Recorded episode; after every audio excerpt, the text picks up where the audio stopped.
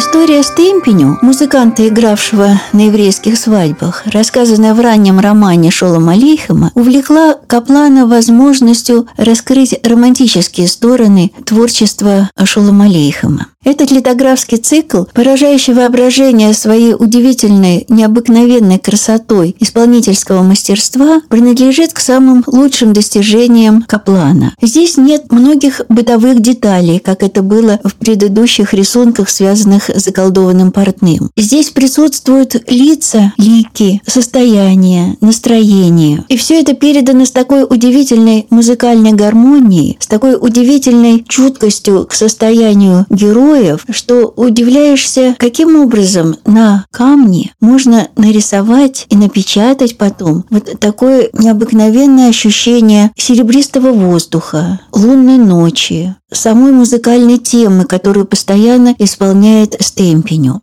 Вот эти сверкающие блестки, звезды, которые бесконечно возникают и исчезают на черно-белых листах, они совершенно неповторимы. Очень мало из мастеров литографии, не только в нашем отечественном искусстве, но и в мировом, владеют такой филигранной техникой работы на литографском камне. Техника Каплана над стемпеню поражает своей филигранностью. Это не случайно, потому что художник искал особенную фактуру, передающую не конкретную бытовую среду, а вот нечто неощутимо волшебное, связанное с чувством влюбленности, с чувством нежности и боли, которые испытывает этот молодой музыкант, потерявший свою возлюбленную. Все те изображения, которые мы видим на многочисленных листах, а их тоже несколько десятков, они все рассказывают нам вот о разных эпизодах жизни Стемпеню. Воспринимаем мы это не как бытовой рассказ о подробностях его жизни, но как перемены его состояния. Стемпеню стал действительно самым романтическим созданием Каплана, где вся его